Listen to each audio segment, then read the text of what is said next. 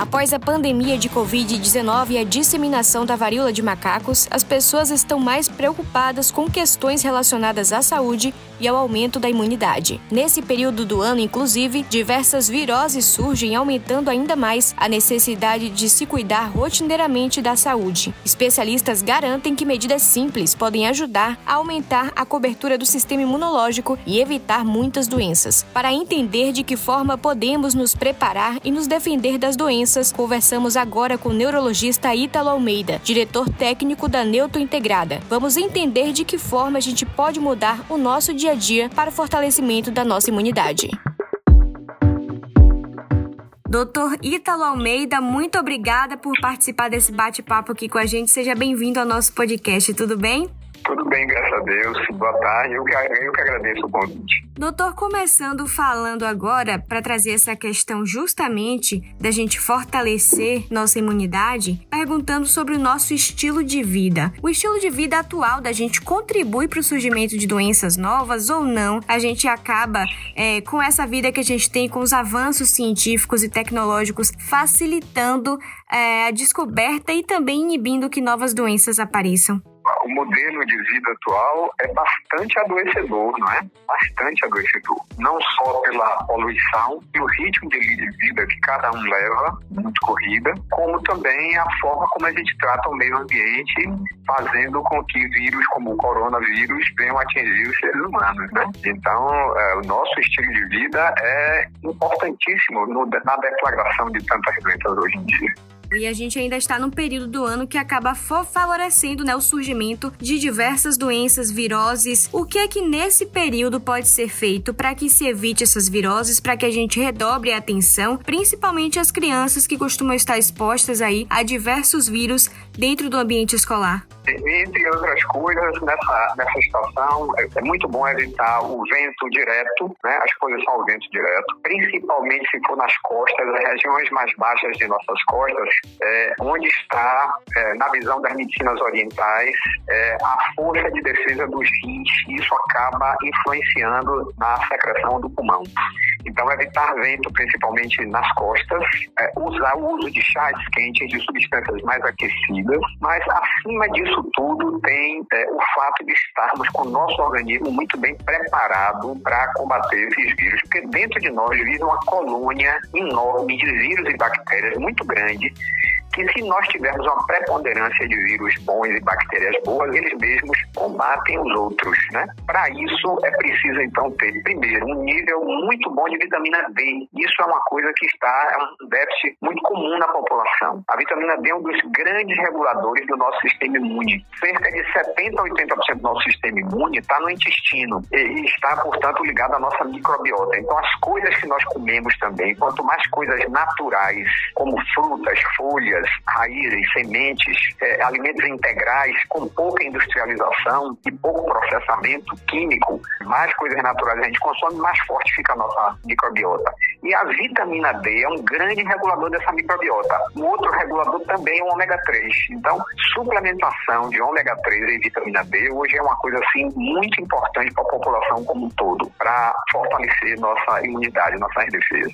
E para fazer essa suplementação, doutor, a gente vê diversas essas marcas fornecendo esses produtos? Quais que a gente pode, de que forma a gente pode identificar? Quais marcas ali trazem um produto realmente interessante pra gente? Trazem uma quantidade que seja adequada pra gente? Tudo isso tem que ser feito através do auxílio de médicos, com indicações de marcas específicas? De preferência, melhor é, com a orientação de alguém que entenda e pratique, né? E que lide com essas coisas. Existem muitas marcas boas de vitamina D, por exemplo, no Brasil, né? Muitas marcas boas. Então, o ideal para saber a quantidade que cada um precisa, o ideal é que se dose a vitamina D para ver a necessidade do organismo. O ideal é que ela esteja sempre acima de 40, muito mais do que aquilo que o laboratório coloca como média populacional. O laboratório se baseia na média do que a população tem, mas quando eu estou estimando melhorar o sistema imune e aumentar minhas defesas, eu preciso de um nível de vitamina D muito mais alto, pelo menos acima de 40, e para isso é preciso ser dosado. Não é? Já em relação ao, ao ômega 3, é, uma das coisas assim primordiais é, primeiro, ele tem que ser comprado só ele, não pode ser ômega 3, ômega 6, ômega 9. Toda vez que ele é misturado com ômega 6, é problema. Ele não faz o mesmo efeito porque o excesso de ômega 6 inibe a ação dele. Segundo, se o, o, se o que você, a marca que você comprar tiver com cheiro muito forte de peixe, existe uma chance grande de estar oxidado, então não é um bom produto. E uma terceira coisa, as marcas ideais de ômega 3 são aquelas que levam junto a vitamina E. A vitamina E é que impede a oxidação do ômega 3 para que ele possa fazer a função dele normalmente no nosso organismo. E aqueles polivitamínicos, doutor, eles são aconselhados nesse momento ou não? Ele tem aí essa, é, esse perfil que o senhor trouxe de trazer várias vitaminas juntas que acabam não sendo auxiliadoras? No caso dos polivitamínicos, tem um detalhe. O que eu digo sempre meus pacientes aqui é que a maioria deles não vale o preço que se paga de jeito nenhum, porque a maioria tem uma dose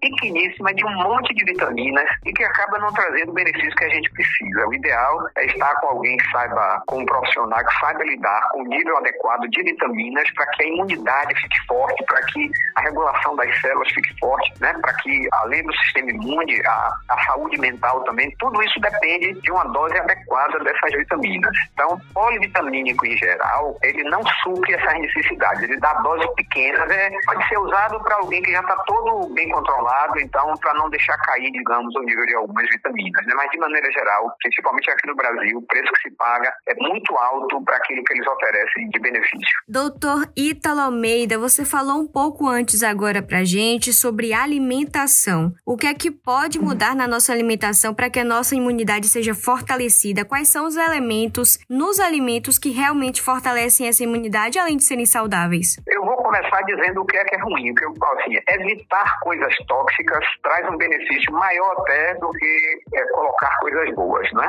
Obviamente que o ideal são as duas coisas, é tirar as coisas tóxicas e aumentar muito a ingestão de coisas saudáveis. Eu estou dizendo isso porque eu conheço muitos pacientes hoje em dia que começam a tomar, por exemplo, cúrcuma, um pouco de gengibre, mas continua comendo um monte de coisas de produtos químicos, né? Então, o, o benefício oferecido por essas coisas passa a ser pequeno porque ainda está intoxicando demais o sistema. Então, a ideia é, primeiro, reduzir alimentos muito processados e ultraprocessados, ou seja, essas coisas industrializadas que no fim não tem quase que nada do alimento, né? Um alimento ultraprocessado, por exemplo, são esses biscoitinhos de milho, né? Um produto natural é o milho. Um produto que já tem algum processamento é a farinha de milho, que é o cuscuz. Um produto que é processado seria o milho em lata, já tem acréscimo de sal, açúcar. E o ultraprocessado são esses biscoitinhos de milho que quase não existe milho. Existe o cheiro do milho, a cor do milho, mas não existe quase o produto original, é tudo química. Então a primeira coisa é tirar esse tipo de produto. Refrigerantes é outra coisa que é absolutamente química, que não tem nenhum valor, né? Uma coisa que eu fico abismado com o uso ainda tão grande de refrigerante pela população, sabendo os riscos de tantas doenças, né? E outra coisa é retirar todos os produtos modificados. Então, produto diet, produto zero, produto free, essa coisa sem lactose, por exemplo, né?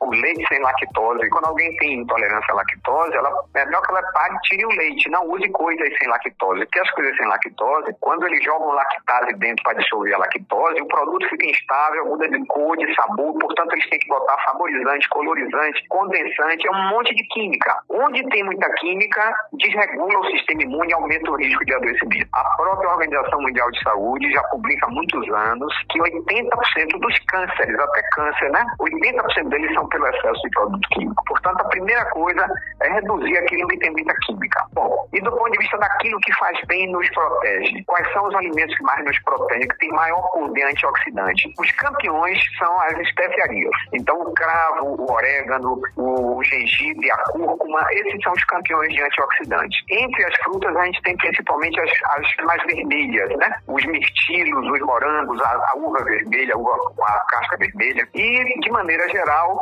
é, e as folhas também tem muito antioxidante, né?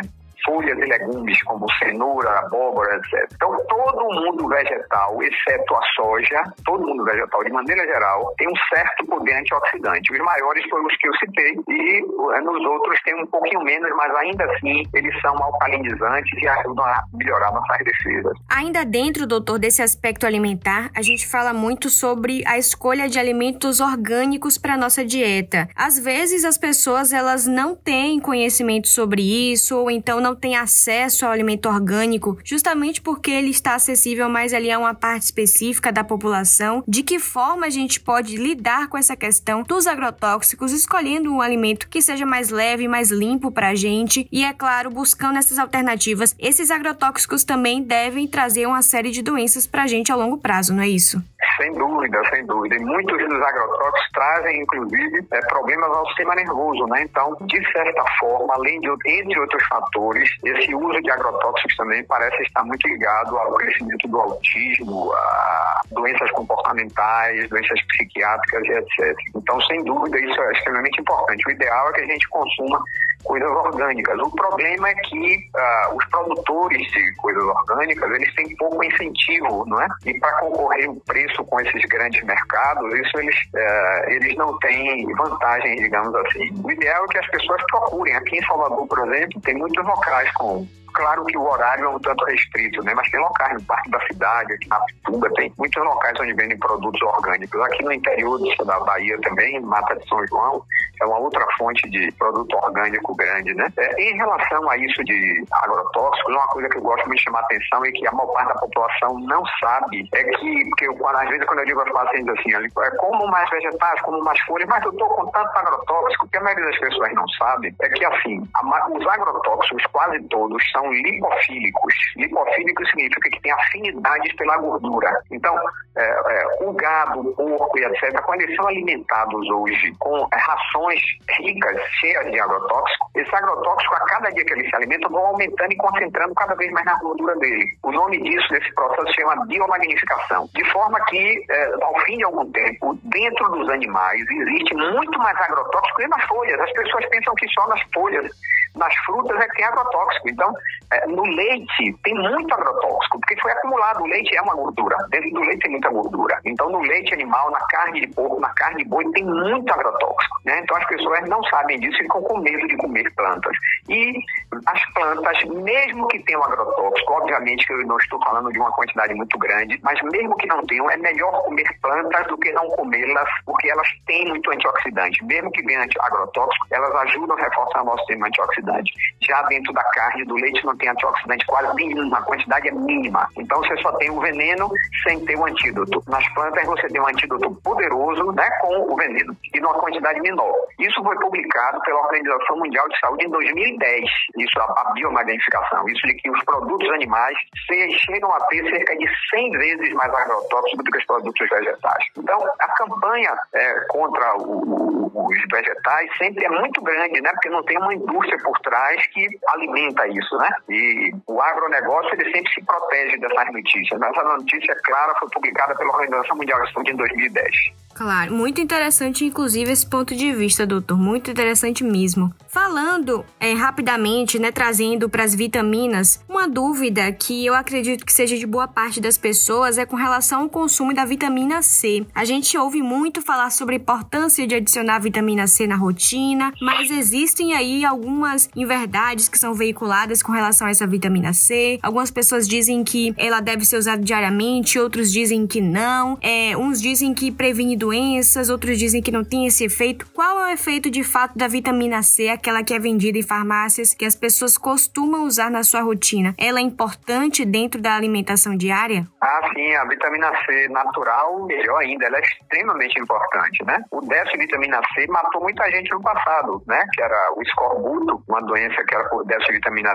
Principalmente dos navegadores, e o escorbuto matava por hemorragia. Muita gente não sabe disso, mas é, por que que, a falta de vitamina C dá hemorragia se a vitamina C não está ligada diretamente aos processos de hemorragia do corpo? Problema é que a vitamina C é quem forma colágeno. E sem formar colágeno, os tecidos se rompem. Então, as pessoas morriam de escorbuto pela falta de colágeno que rompia as membranas e sangravam até a morte. Então, a vitamina C é extremamente importante é, é para isso, para o colágeno, para a nossa constituição e também para a defesa, apesar de não ser tão importante quanto a D. Né? A vitamina D hoje a gente sabe que é mais importante como reguladora do sistema imunológico do que a C. Mas a C é uma espécie de colaboradora da vitamina D que ajuda em vários processos bioquímicos e, portanto, é importante a ingestão dela. O ideal é que seja da, produtos da natureza, né? Então, uh, além das frutas cítricas, limão, tangerina, laranja, lima, etc., morango tem vitamina C, melão, tem um monte de frutas que tem vitamina C e tem muitas folhas que tem vitamina C, né?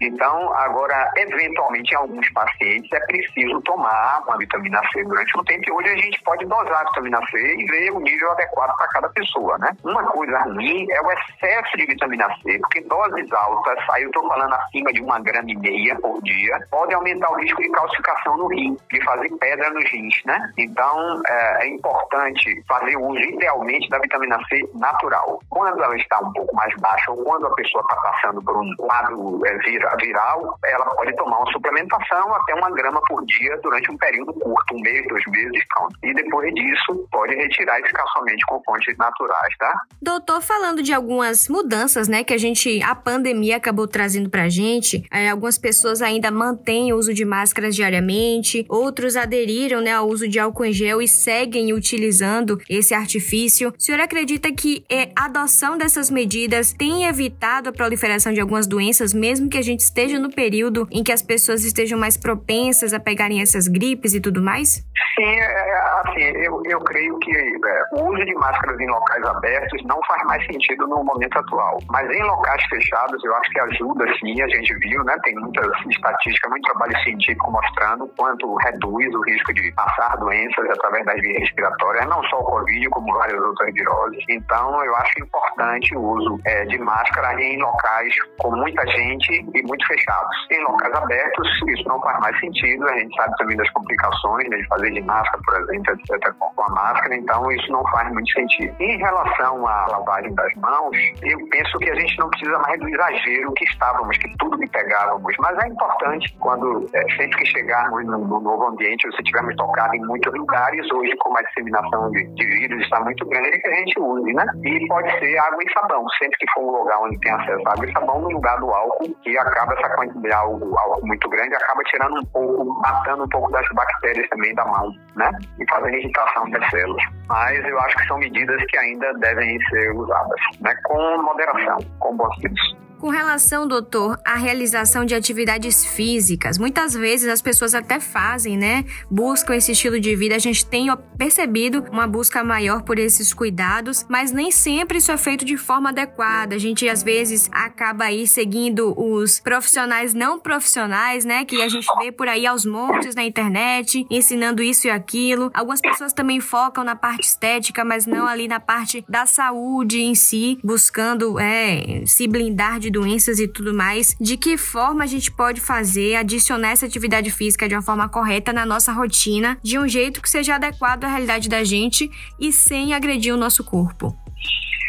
É, essa parte final da pergunta foi bem importante, sem agredir o corpo, né? Que assim, cada um tem que procurar algo que sinta que lhe faz bem também, né? E de acordo com a sua faixa etária, inclusive. Olha, é, uma, uma coisa que foi é, discutida no Congresso Brasileiro de Estilo de Vida de 2020 foi assim, uma pergu a pergunta que se fez foi assim, qual é a melhor atividade física que existe? E a resposta da ciência hoje é muito interessante. A resposta da ciência hoje para a melhor tipo de atividade física que existe é uma atividade que você goste e que você possa fazer a vida toda com frequência e regularidade.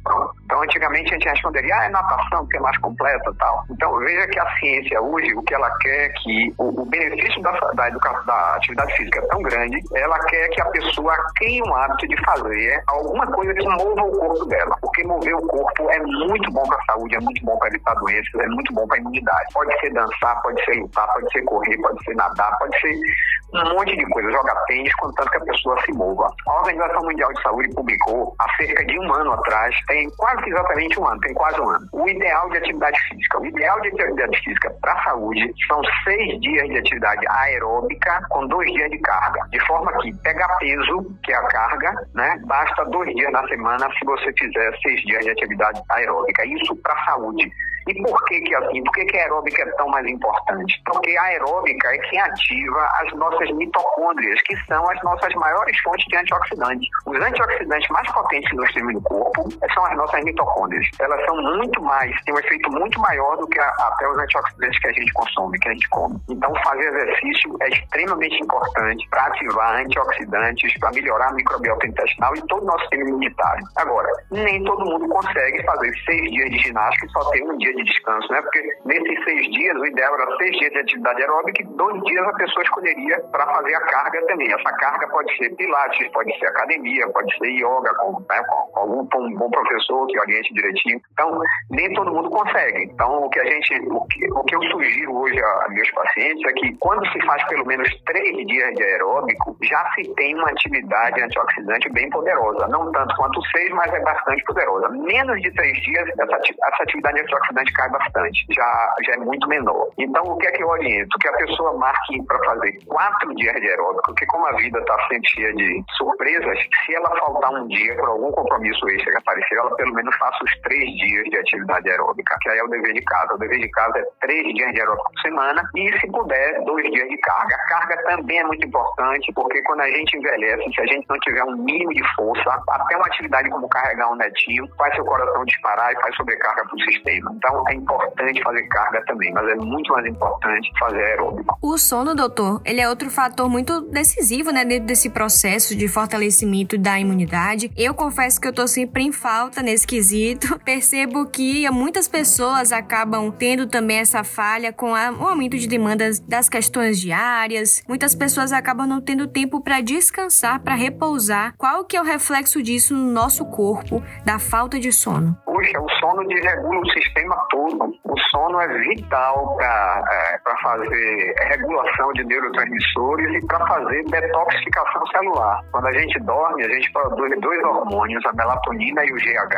é, e esses dois hormônios eles ajudam imensamente, eles é que chefiam o processo de desintoxicar as células, colocar para fora as toxinas das células para que elas possam fazer as autorregulagens que elas conseguem fazer e não perderem essa capacidade de regulação, que é o que culmina em doenças graves como câncer, né? Então, dormir é extremamente importante, dormir um número de horas suficiente para cada um para que se sinta no outro dia descansado. Esse número de horas varia muito, pode variar de 5 a 10 horas, ou seja, 5 para o chamado dormidor curto e 10 o dormidor longo. Então, a média da humanidade está entre 7 e 8 horas a necessidade de sono. Mas existe quem só precise de 5, existe quem precise de 10. A gente, quando fala na média, fala 7 a 8 horas de sono. Mas tem uma outra coisa que é muito importante, principalmente para quem está envelhecendo. Não é só o número de horas de sono, e sim a hora que vai dormir. Né? Se eu durmo muito tarde, para quem está envelhecendo após as 22 ou 23 horas, eu produzo muito menos a melatonina e o GH. Então eu preciso dormir cedo para que a produção dela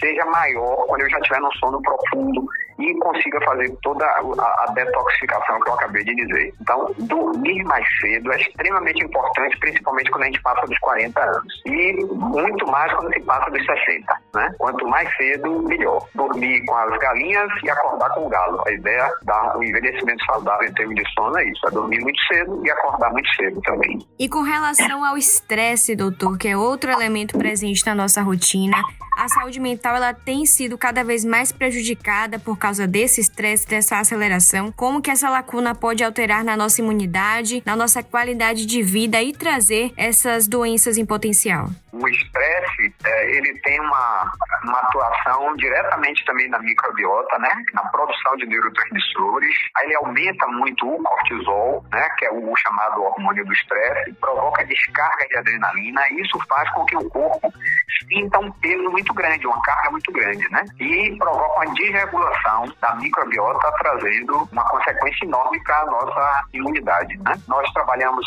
é, essa clínica que eu criei, a Neurointegrada, ela foca principalmente, ela começou o trabalho, nós começamos o trabalho principalmente focando no estresse. Hoje em dia a gente trabalha com todos esses pilares que foram citados aí, né? Com a parte do sono, com a alimentação, etc. Mas começamos com o controle de estresse, que é algo assim extremamente importante. Pessoa sob estresse, né? as áreas cerebrais que resultam em melhores escolhas, né? que resultam na defesa do organismo e resulta é, na motivação, né, por viver, tudo isso fica comprometido e o cortisol alto o tempo todo, ele começa a matar as células do hipocampo, são as áreas da memória, aumentando muito o risco, inclusive, de doenças neurodegenerativas como Alzheimer. Então, o controle do estresse é extremamente importante. E o que pouca gente sabe é que hoje tem muitos métodos para controlar estresse. Então, hoje a gente tem barra de access, hoje a gente tem reiki, neurometria, neurofeedback, não só psicoterapia, né? Mas temos um monte de teta healing, tem muitas técnicas, muitas formas de tratamento para redução do estresse. Mesmo que a pessoa tenha uma vida estressada, cheia de obrigações,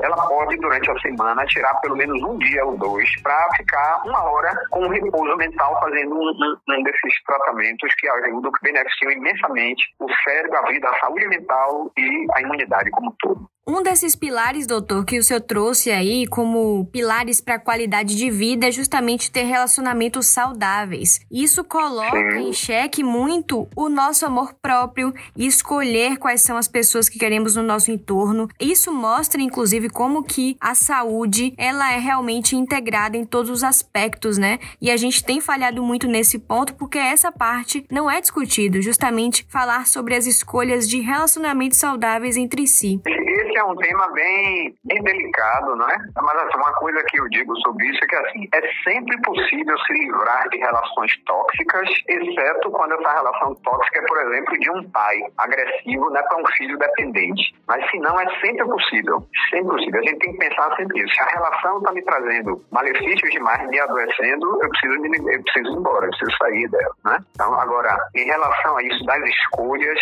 isso acaba sendo um reflexo de todas essas outras coisas que nós falamos antes. Às vezes você leva uma vida com muito estresse, não faz exercício, é, não dorme bem, até suas áreas cerebrais para essas escolhas também acabam ficando comprometidas. Então isso tudo acaba refletindo nisso. Um outro fator é, são as carências afetivas também que muita gente tem e que às vezes não identifica. Então a, a, aquilo que parece uma necessidade acaba fazendo escolhas que não são as melhores. E uma forma de identificar isso é que as escolhas acabam ficando muito parecidas. Né? As pessoas acabam escolhendo, trocam de pessoa, mas o problema é muito parecido. Acabo escolhendo gente sempre com um perfil muito parecido. Então, esse é um tema bastante complexo, mas é bastante importante. É muito bom para a saúde termos amigos confiáveis, pessoas a quem a gente pode dizer a verdade, né? E as pessoas do nosso convívio também, cônjuge, né? Os amores, nossos amores também, não é? É extremamente importante ter relações saudáveis, onde a gente possa desfrutar do amor,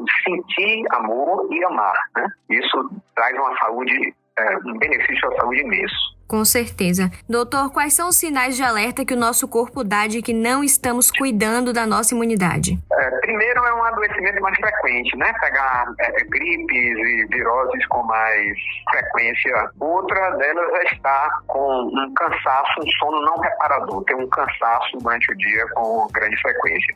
Alterações intestinais são outro reflexo grande né, de estresse. Ter uma, uma capa branca na língua é outro sinal grande né, de que está com nível de estresse alto e que está com a imunidade ruim, né, está retendo muitas toxinas no corpo. Então, dores muito frequentes, todos os sinais são, são muito podem, podem e podem aparecer da forma mais variada possível, né? Doutor, para a gente poder finalizar esse bate-papo de uma forma didática, quais são os primeiros passos que as pessoas que estão ouvindo podem tomar para fortalecer a saúde e começar a olhar para si com mais atenção? Por onde começar? Poxa, é, essa pergunta parece pequena, mas ela é enorme. Mas assim, primeira coisa, eu penso que fazer uma, uma boa avaliação clínica para ver níveis de vitamina D, fazer reposição de ômega 3. É, na vida pessoal, uma coisa que ajuda bastante é aumentar a ingestão das substâncias antioxidantes que a gente falou e reduzir o consumo dos ultraprocessados e processados, como falamos, né? Então, isso já ajuda bastante. É, fazer escolhas mais saudáveis, como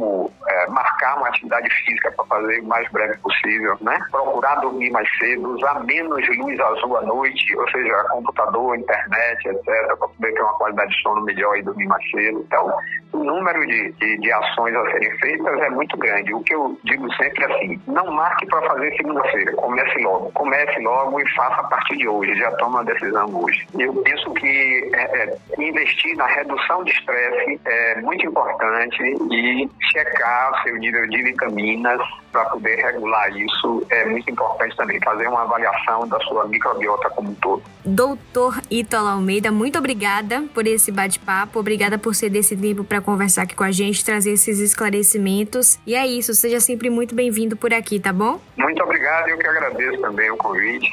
Que bom, um grande abraço. Siga a gente nas nossas redes sociais e até o próximo podcast.